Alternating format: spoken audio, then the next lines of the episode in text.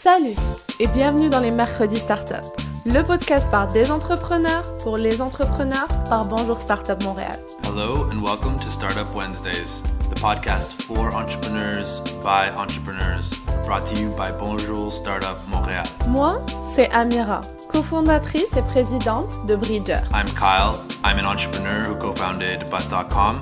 I'm now a startup mentor and coach and I'm the entrepreneur in residence for Bonjour Startup Montréal. Every first Wednesday of the month, we welcome entrepreneurs to talk about a subject that matters to them. Merci à Cisco qui commandite l'initiative des mercredis startup. We hope you will enjoy this episode. Bonne écoute!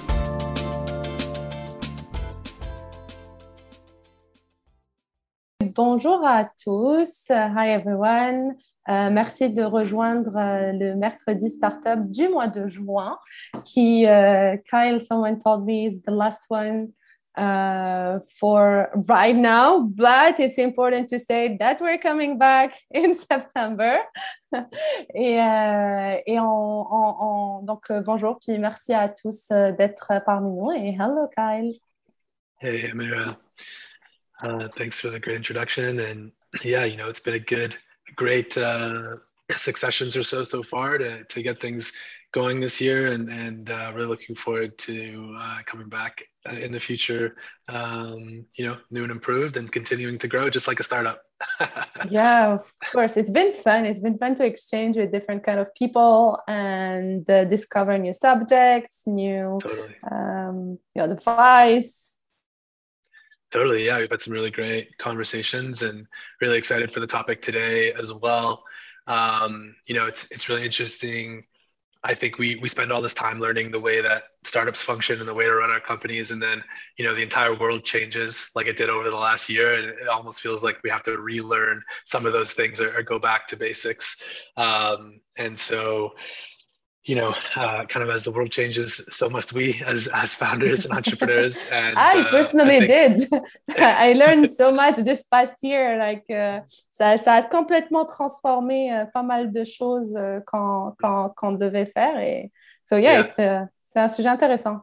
What do you think about it? How how did you change in the past uh, months and year? Yeah, well, I think you know the main thing that I kind of see through a lot of the executive coaching work that I do is you know we're going to talk a lot about kind of today putting your customers at the center of your your strategy, right? And um, you know it's obviously it might sound kind of fundamental and it, is but i think it's easy during times when the market's really frothy and investors you know are, are available and you're having conversations and people are you know um, and you know, investing crazy valuations all over the startup world and stuff to almost prioritize what an investor thinks is good rather than you know to really get to your um, you know the center of what your customers want. And i found myself this morning during a mentorship uh, session recalling my time at y combinator where you know their motto is build something people want right? And they really talk about getting back to um, you know building your sort of small group of like fanatical supporters Mhm. so I find myself kind of constantly, and I see a lot of kind of entrepreneurs coming back to this during these times. Just like, how can I get, you know, 10 to 100 people that are like nine on 10, 10 on 10 supporters of what I'm doing, and uh, and the impact that that makes from a from a momentum standpoint as you're as you're beginning is just so so powerful. So I think that's kind of one thing that I've seen during the last year, kind of. Um, uh, you know, need to be resurfaced, uh, resurfaced to people. How about yourself? Uh, actually, euh, pour, euh, pour dire vrai, tout ce que tu dis, Kyle, résonne énormément avec euh, l'expérience que moi j'ai eue avec Bridger en tant qu'entrepreneur, parce que je dirais que les derniers six à, à, à huit mois, un petit peu, je pense qu'on a passé, j'ai passé tellement de temps à parler with customers, with people that. Uh, that are how, how did you say fanatic lovers?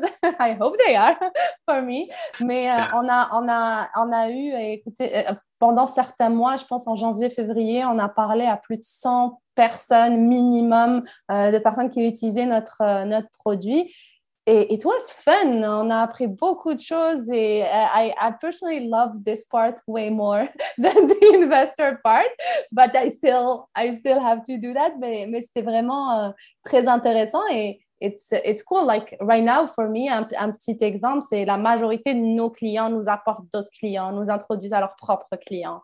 Et euh, il y a des fois où je me rends compte n'ai même pas vraiment besoin de, de, de faire euh, du développement d'affaires direct parce que notre funnel se remplit grâce à ces clients avec qui on a passé des mois à parler pour s'assurer que ben, on va pouvoir les aider de la bonne manière.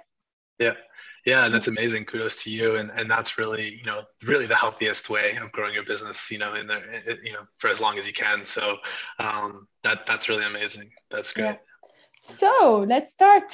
let's, let's, uh, let's call. Est-ce qu'on va appeler nos, nos, deux invités pour aujourd'hui? Comme Kyle l'a dit, on va vraiment beaucoup centrer notre conversation sur l'innovation, sur comment utiliser nos clients au centre un petit peu de, euh, de notre croissance. Sur notre volet des, des, dernières, des derniers mois, on a beaucoup parlé de croissance. Et on a deux personnes avec nous qui sont très intéressantes. J'ai bien hâte qu'ils partagent avec nous leur expérience. Donc, j'ai invité Ariane et Roberto à nous rejoindre. Et j'aimerais aussi euh, dire un double merci à Ariane parce que Ariane aussi euh, euh, vient de Cisco, qui reste notre partenaire officiel pour les mercredis startup et puis grâce à qui on a ces discussions, puis on peut partager toutes ces connaissances. Donc, merci aussi à, Cisco. Puis j'espère que vous serez avec nous en septembre aussi pour, pour la suite. Donc, pour commencer, ben, comme on, va, on va demander à Roberto de start by presenting himself. Who are you? Yeah, absolutely. Well, thank you for the great introduction. Really happy to be here. Uh, my name is Roberto Casoli. I'm the co founder and CEO of Check Please. And what we do at Check Please is really offer digital dining tools to the restaurant industry with the goal to help restaurants succeed in this post pandemic environment. And most notably, we offer online ordering, commission free delivery, and for on premise QR based menus, payment, ordering at table. Uh, so, really, everything a restaurant needs to, to succeed. And really, our goal is to help you know digitize the experience, but keep it humane and keep it restaurant centric. Merci. Welcome, welcome. Thank you for accepting to join us uh, today.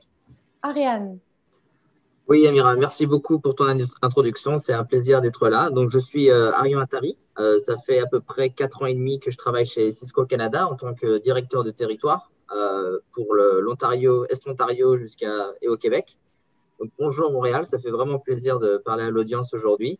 mon but, mon rôle en fait chez Cisco, c'est vraiment d'aider les, entreprises plus petites, donc les SMB, à vraiment se développer euh, grâce à la, à, à, la technologie, grâce au digital. Donc, on essaye d'avoir de plus en plus de conversations, essayer de vraiment comprendre leurs challenges et ce qu'ils essayent d'accomplir, et vraiment de les aider du mieux possible, le plus simplement possible, grâce à notre technologie. Merci d'avoir accepté d'être parmi nous. Avec grand plaisir. Yeah, thank you so much for for being here and for the great introduction. So, to start things off, um, maybe Roberto, um, maybe you could tell us a little bit about how you know the pandemic has kind of influenced the way that you uh, have spoken to your customers over the past uh, you know 18 months. Obviously um, you know it's a it's a segment of the population that has been impacted you know a lot like many have but but it's pretty acute here. So um, can you tell us a little bit about you know how that has impacted the way you talk to them and and you know your relationships with them during this time yeah, definitely. I mean, look, uh, the the restaurant bar industry really took a beating over the last year. It was it was a time of of uh, forcible change, of being able being forced to adapt as fast as possible in in, a, in difficult times with capital restraint.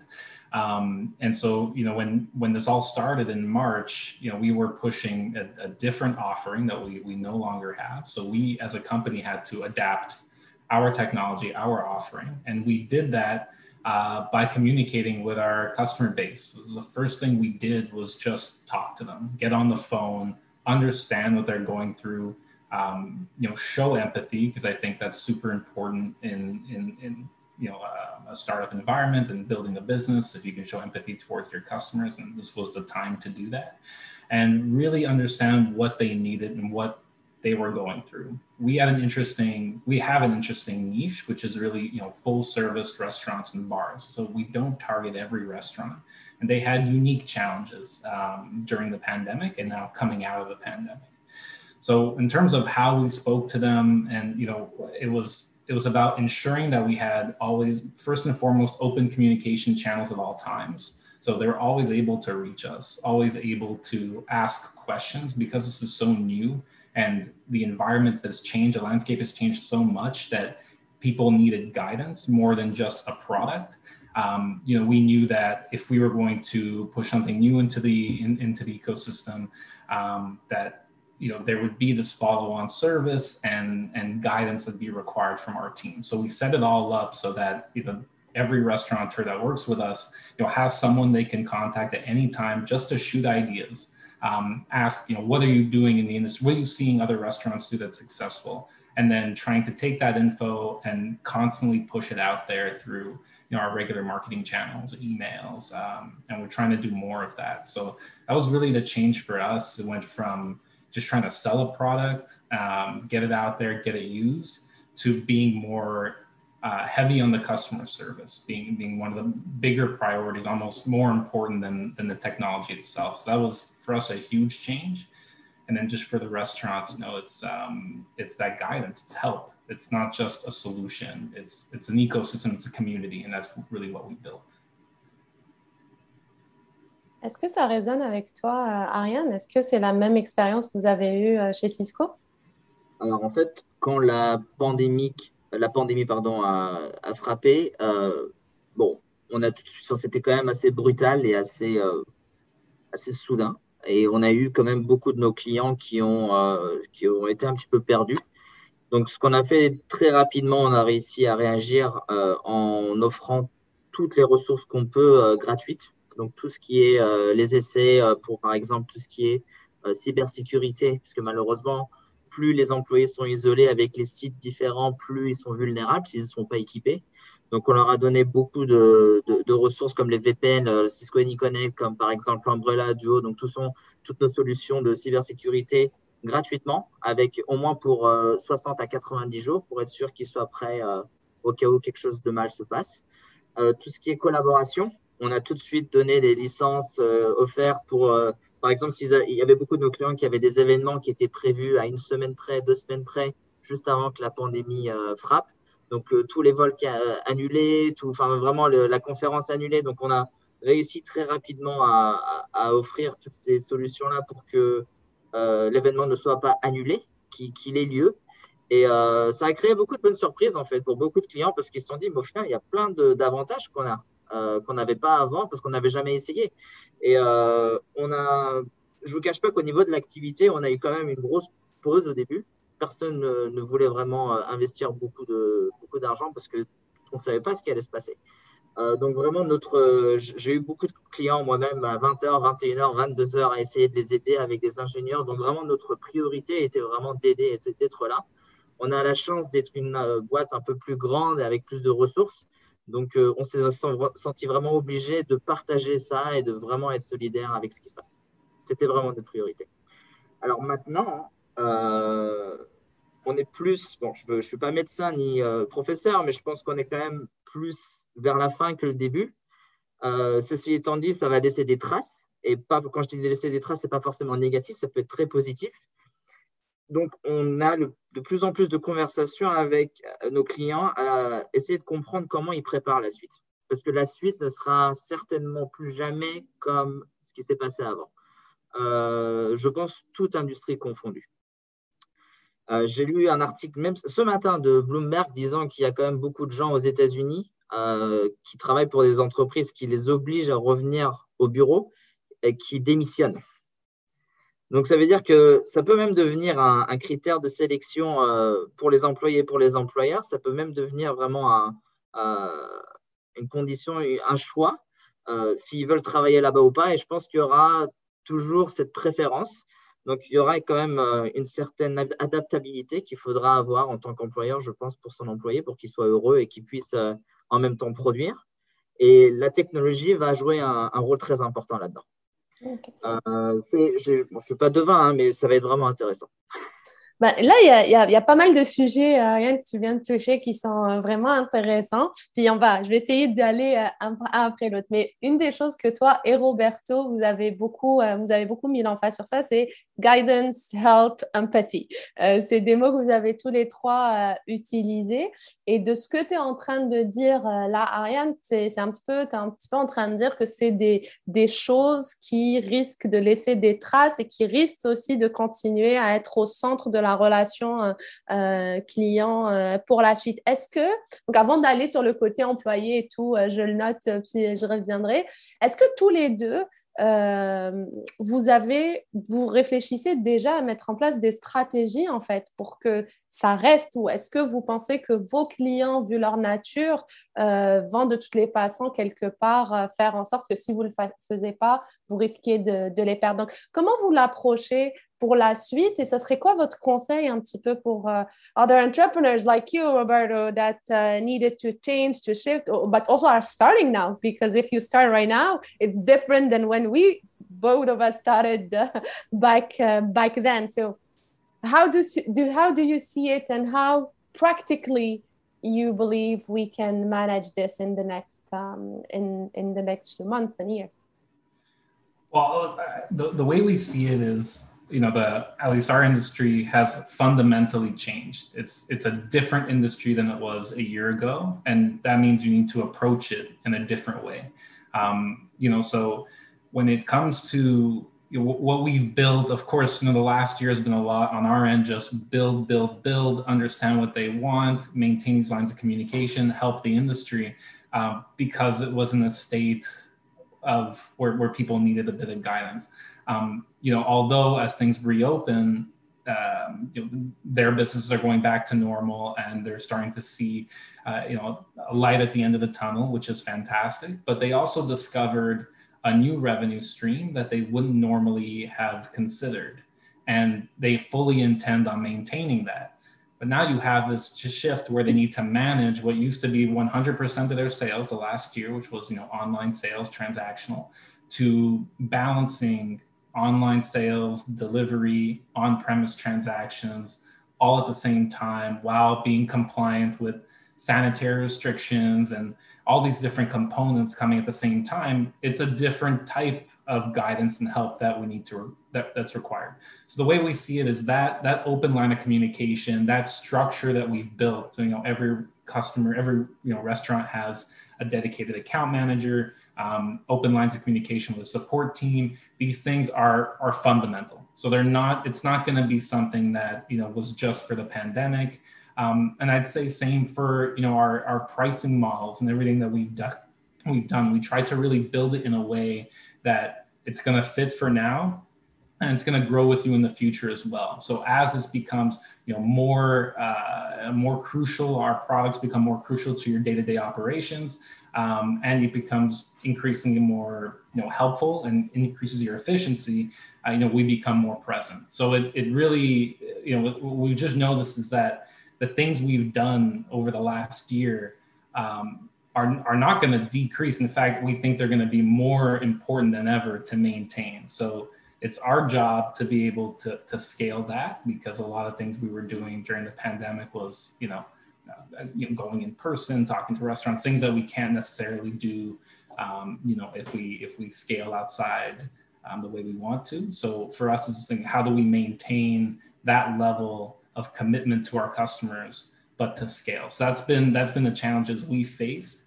Uh, but there's no doubt in my mind that you know if um, you know I, I, can't speak for every industry, but if you're a startup, um, you know, with the main goal of helping small medium business, uh, you know, it's there's enormous opportunity, I think, because the last year has really cleansed the market and you can start fresh. We, we call it a renaissance. That's how we really see it. Um, it was it was tough, but the rebirth has now happened, and that opens the doors for you know restaurateurs or small business owners that are willing to embrace technology to take advantage of the current market opportunity. And um, you know, small business owners need help with that, and so we need to be able to maintain it. Makes a lot of sense, and it's great insight. Thank you for sharing, Roberto. Um, I'm curious, when it comes to you know you, you, mentioned empathy quite a bit, right? This aspect of kind of building relationships with the with your your customers right now. Um, it makes it makes a lot of sense, especially considering sort of some of the difficult times, right, that they might be having. Um, can you talk a little bit about um, you know how so two aspects of the question. First, first part, um, what are the benefits of kind of leading with that empathy, and um, like what what does that bring to the relationship that you have with the client? How does that translate to business results? And secondly, um, how do you you know how do you um, have you considered how important is that to your kind of relationships moving forward, even as the pandemic, you know, kind of uh, winds down, hopefully, uh, and, um, and, and how do you continue to do that at scale?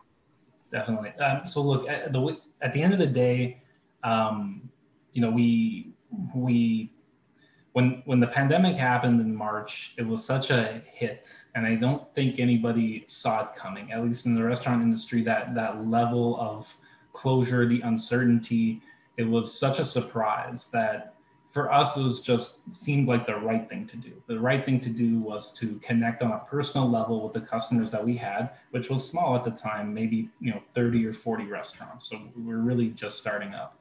Um, but it was small enough that we could connect well under understand what problems are going to face in the future from a staffing perspective um, you know from losing their passion uh, from uh, a monetary perspective. Obviously, that that's that's very stressful uh, for a lot of different individuals. So you know, we we wanted to understand what they were going through, and I think every business should always you know take a step back and say, okay, if I'm if I'm in my customer's shoes, how would I feel right now? Um, you don't have to guess; you can just ask them, and they'll tell you.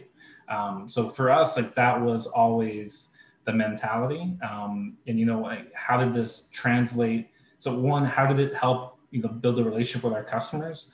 Um, you know since we started it's been i'd say 95% organic growth um, from referrals and building up that community. And that is only done if you actually care. If you don't care and you're just pushing a product um, there's no loyalty to you to the brand to the people so we tried to build this other level. There's a lot of products similar to what we offer on the market. We're really aware of that. But I think the success that we've had so far has been taking it a step further and being able to connect on a personal level to our customers.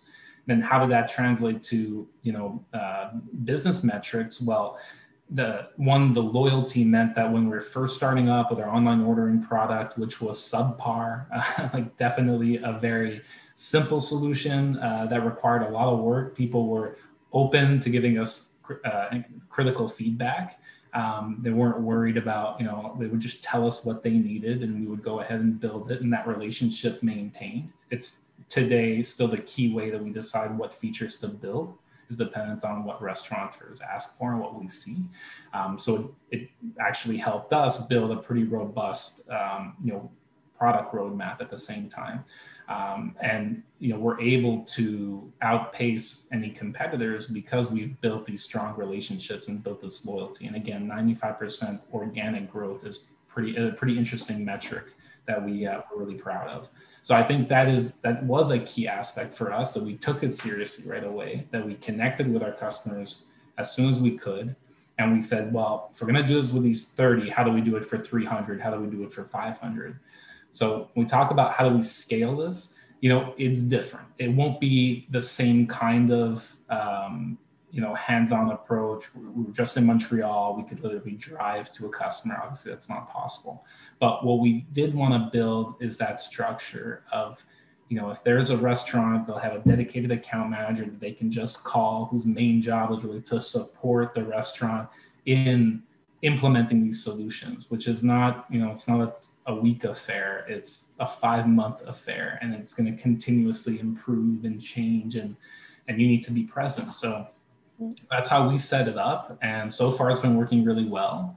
Um, and then on the more on the support end, we've actually stumbled upon something really interesting where we use text message support. So we don't use, um, you know, we don't have a phone line, but you text us instead. That that feature was found out by restaurants telling us that this is the best way for us to communicate because my staff can just take out their phone, text you. They don't have to do anything. They get a quick answer. For us, it's much easier to scale than um, you know being on the phone as a small startup, um, dealing with hundreds of restaurants during a Friday night when there's delivery issues. We can be a lot more efficient.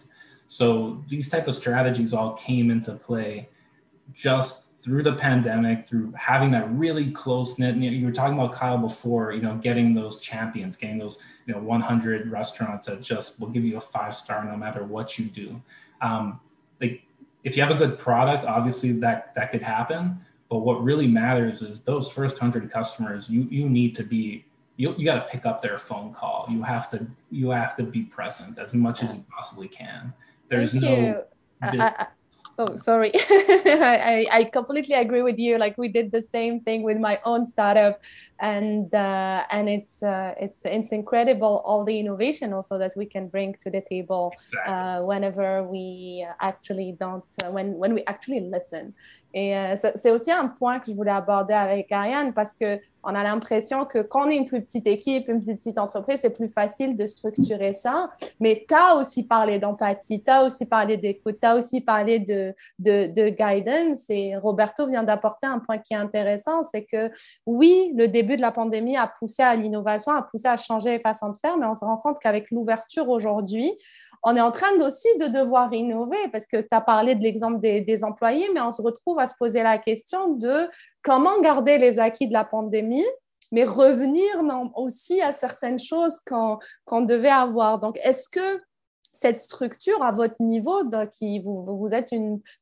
Roberto parlait, lui, de scaler. Vous, vous êtes déjà là. Donc, comment vous maintenez ça? Puis, quelle stratégie vous mettez en place pour, euh, pour la suite? Tu veux dire Cisco? Oui. Comment on fait ça? Ok, alors, euh, il faut savoir qu'on a, euh, on a segmenté en fait avec le small business euh, il y a à peu près deux ans. Donc, c'est quelque chose qu'on a anticipé même sans la pandémie. On voulait vraiment essayer d'aider, on n'était pas assez présent avec nos, les plus petits business. On travaillait déjà avec eux, mais on n'était pas spécifique avec eux, on n'avait pas de ressources vraiment dédiées pour eux. Donc, on voulait le faire parce que ça représente quand même plus de 95% de, euh, des business dans tout le Canada. C'est énorme. Donc, on voulait pas, on veut, absolument en faire partie. On veut être euh, un, acteur très important et très euh, privilégié. Voilà, privilégié pas parce qu'on est privilégié, privilégié parce qu'on a de la chance de travailler avec eux. en fait, le, en tant que CEO d'un petit business, on, a quand même beaucoup de casquettes. On fait énormément de choses à la fois. C'est beaucoup, beaucoup, beaucoup de travail. Euh, on maîtrise pas forcément, mais on doit le faire vite et bien. Euh, donc, nous, ce qu'on essaye de faire au maximum, c'est de focaliser sur non seulement eux, donc les petits business, mais aussi focaliser sur leurs clients. Qui est l'audience? C'est quoi le target market? Qu'est-ce qu'ils essayent de faire? Euh, il y a Roberto qui parlait de, des textes, par exemple, comment il faut faire attention à ses clients. C'est l'expérience client très important. Sur un marché qui est, peu importe sur quel marché tu es, c'est extrêmement compétitif aujourd'hui. Il y a vraiment partout, c'est dur. Donc, il faut absolument que tu te différencies euh, très rapidement et bien.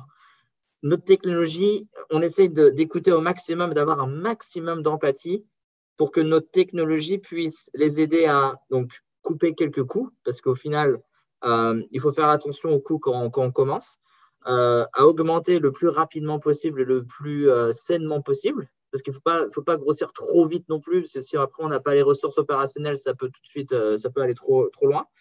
Et comment se préparer à le faire? Et la technologie aide à faire ça. Et surtout, surtout, on veut qu'il soit proactif et non pas réactif, qu'il n'y ait pas de problème de, de technique, qu'il n'ait pas à toujours réparer, à régler les problèmes, que ça tourne. Une fois que c'est vraiment installé, que ça puisse marcher sans problème et puis qu'il puisse vraiment focaliser sur son business et non pas les problèmes technologiques. Euh, sur euh, le futur du travail. Alors, tout va changer. En fait, nous, on a eu de la chance, on avait déjà quand même certains outils pour travailler déjà en remote. Il y avait quand même beaucoup de gens qui travaillaient, qui ne venaient même pas au bureau à l'époque. Euh, ce qui est arrivé, c'est qu'on a fermé quand même beaucoup de nos bureaux satellites qui étaient plus petits. On les a complètement fermés. Euh, je sais qu'à Toronto, par exemple, on a fermé peut-être la moitié de nos bureaux, à Montréal aussi. Donc, je ne sais pas comment ils vont faire exactement, mais je ne pense pas que quelqu'un sera obligé d'aller tout le temps au bureau. Ils vont, ils vont restreindre à peut-être une à deux fois par semaine. on est privilégié encore une fois parce qu'on a déjà les outils on est quand même les précurseurs du, work from home. Donc, si nous, on ne montre pas l'exemple, qui va le faire? Et puis, il y a aussi, bon, ce virus-là va rester quand même un petit bout de temps. Donc, il y a peut-être certaines personnes qui vont être un peu restreintes à revenir au bureau.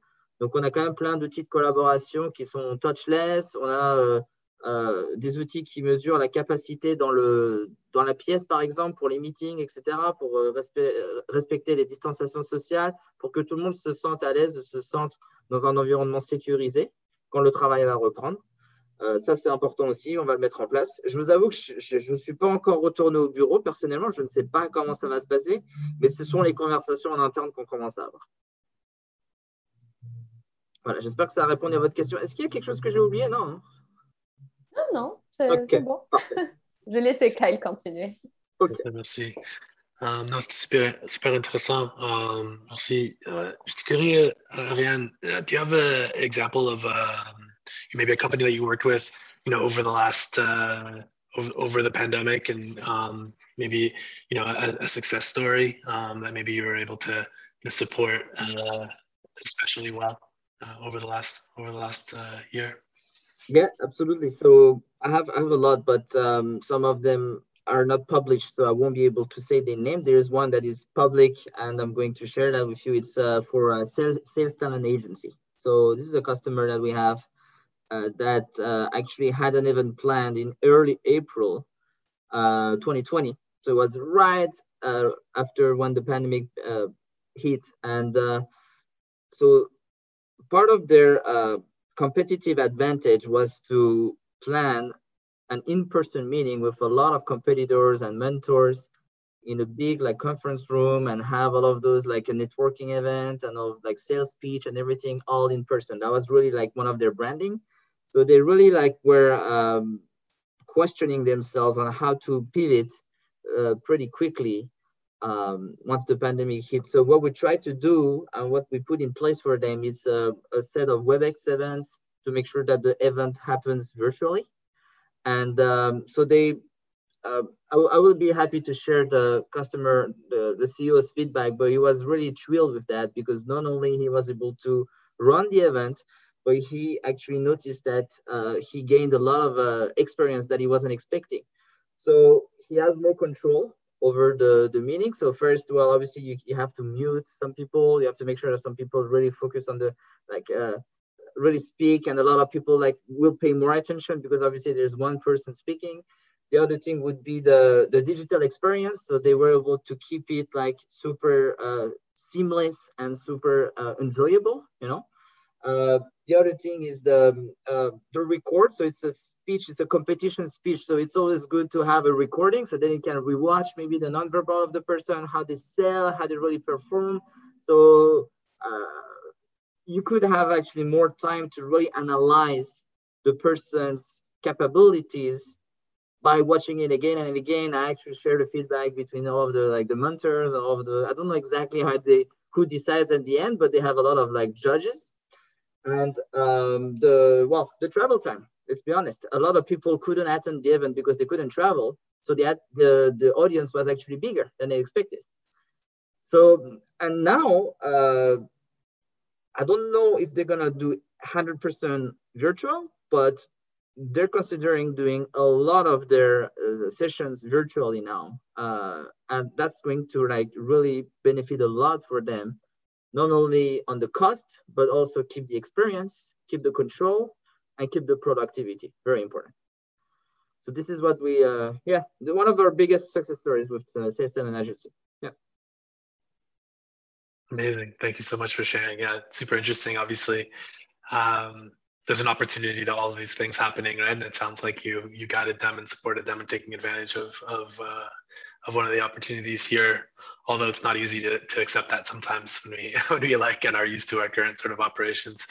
That's that's awesome. Um, uh, Roberto, I want to kind of ask you the same question. Uh, if it's not too uh, redundant, could you could you maybe share with us, um, you know, an example of a of a success story um, from your customers over, uh, throughout the pandemic? Yeah, definitely. Um, I, I can share, uh, you know, definitely sectors of, of types of restaurants that um, that really benefited. Um, so look, I'll, I'll just give you a bit of a the genesis of you know our, our existing product. But and when it started, we built when, when the pandemic started, the first thing we built was an online ordering solution that would allow restaurants to accept orders online. Um, we noticed there was a gap in the market, and most of these solutions that were that existed were focused on chains, large chains and uh, fast food restaurants as opposed to independent restaurants that would normally have never even looked at online ordering. So we we built a solution, um, you know, specifically for pickup at the beginning, and then implemented delivery. Um, the reason we did that was because we noticed restaurants that we work with um, that are high ticket. I'll, I'll name a few: you know, the, the Joe Beef Group, uh, Group, um, you know these places where uh, Satay Brothers, the, the average ticket of these locations are you know a hundred dollars and up. So to give thirty percent or even 10% for that matter to um, to these delivery platforms was not economically viable uh, but how else are you going to get your food to restaurants in an efficient way uh, and, and in a way that scales so that was a big challenge, and it, it is a challenge. Delivery is a difficult thing to implement successfully. But what we've been able to do with um, you know with with these higher ticket restaurants, which is the majority of the restaurants we work with, uh, was provide them with you know a, a commission free option that is delivery at a fixed cost, um, and that was you know something that really helped propel our business.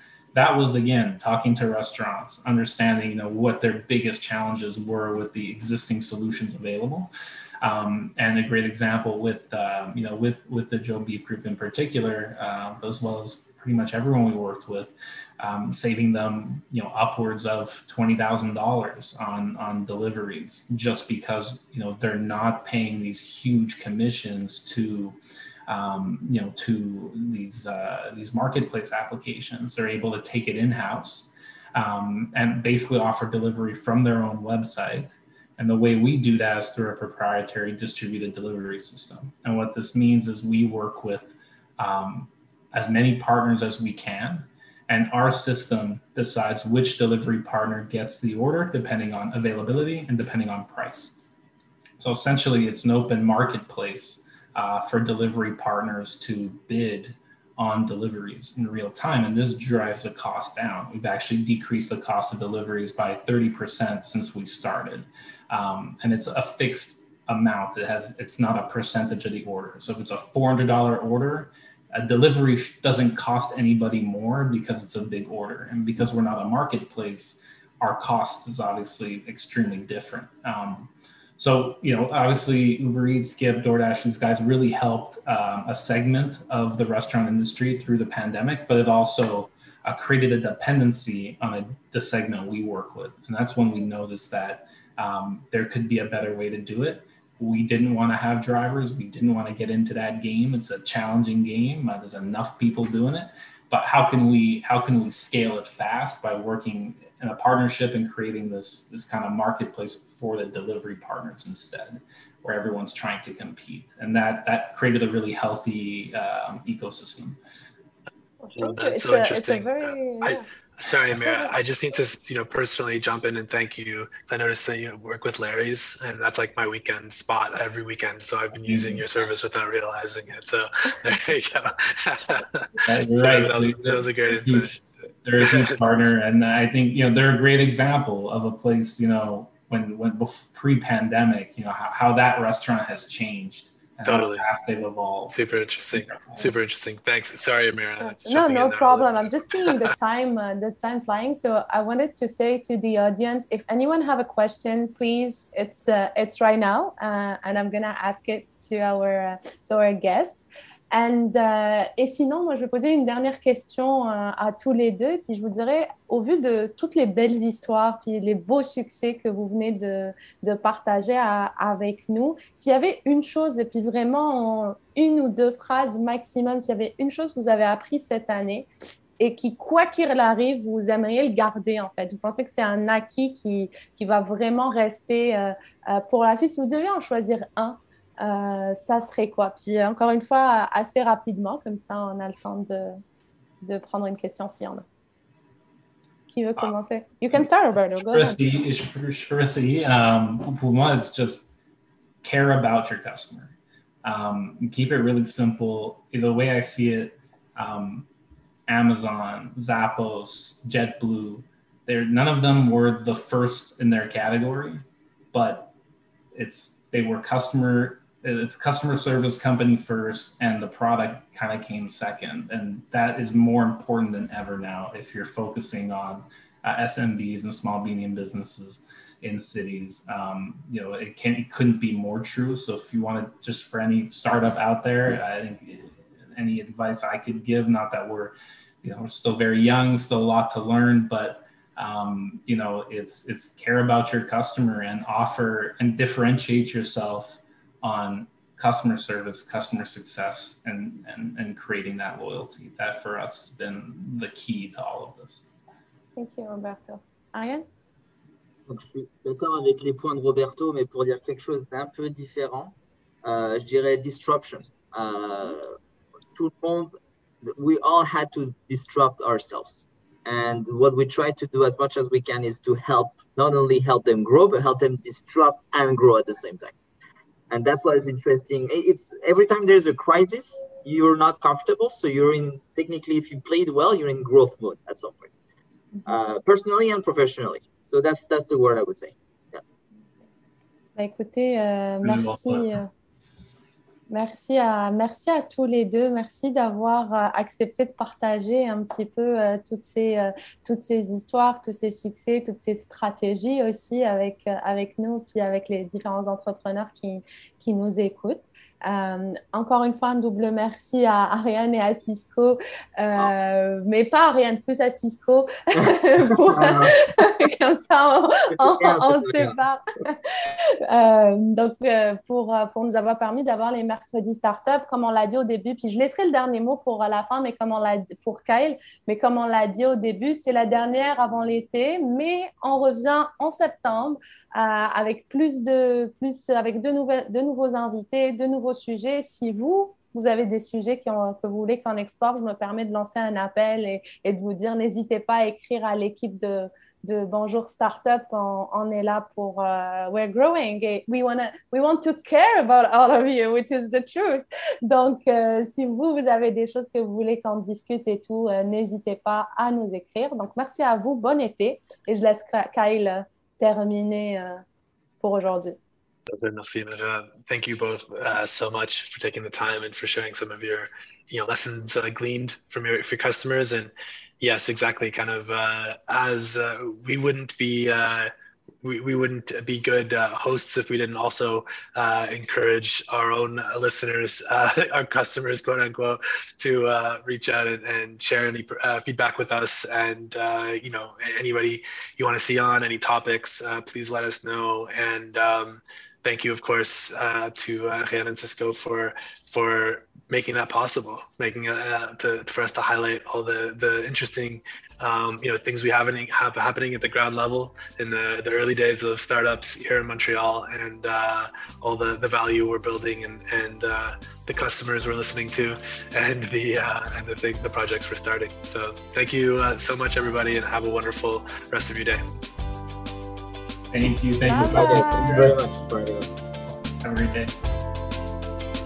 Merci à tous de nous avoir suivis. Pour ne rien rater des prochains épisodes ou pour en savoir plus sur l'initiative des mercredis startup, vous pouvez aller sur notre site web www.bonjourstartupmtl.ca ou encore vous pouvez nous suivre sur nos réseaux sociaux et ou vous inscrire à notre infolettre. Si le podcast vous a plu, vous pouvez nous soutenir en nous mettant un 5 étoiles sur Apple Podcast. Et bien sûr, n'oubliez pas de nous dire en commentaire quel sujet vous aimeriez qu'on aborde.